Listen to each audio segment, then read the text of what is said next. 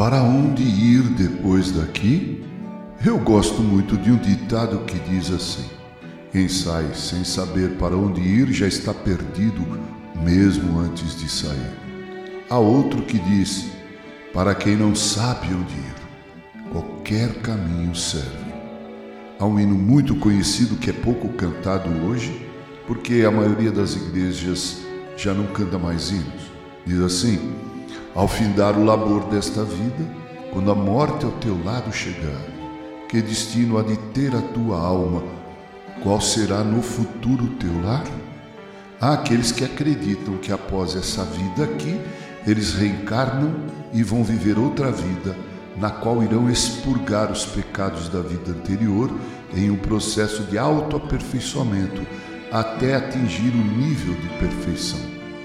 Temos também aqueles que acreditam que morreu, acabou o fim. Outros acreditam naquilo que diz a Bíblia.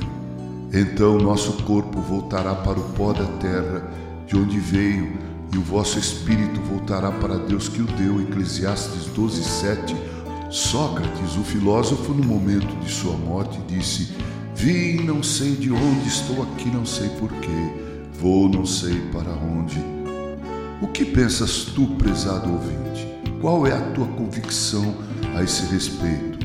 Seja qual for, eu quero te lembrar as palavras de Jesus quando disse: Eu sou o caminho, a verdade e a vida. Ninguém vem ao Pai senão por mim. João 14, 6. Particularmente creio que após a nossa morte, nosso destino é o inferno ou o céu. Jesus deixou isso claro na parábola do rico e do mendigo Lázaro. Na verdade, tudo vai depender do quanto damos crédito ao que disse Jesus. Pedro disse ao Mestre: Senhor, para onde iremos? Tu tens as palavras da vida eterna e nós temos crido e conhecido que tu és o Santo de Deus. João 6, versos 68 e 69. Como crês, prezado ouvinte? Já sabes para onde vais depois daqui? Que Deus te dê a fé em Cristo Jesus e que você tenha a convicção bíblica de que é para Ele que você retorna. Com carinho, Reverendo Mauro Sérgio Ariel.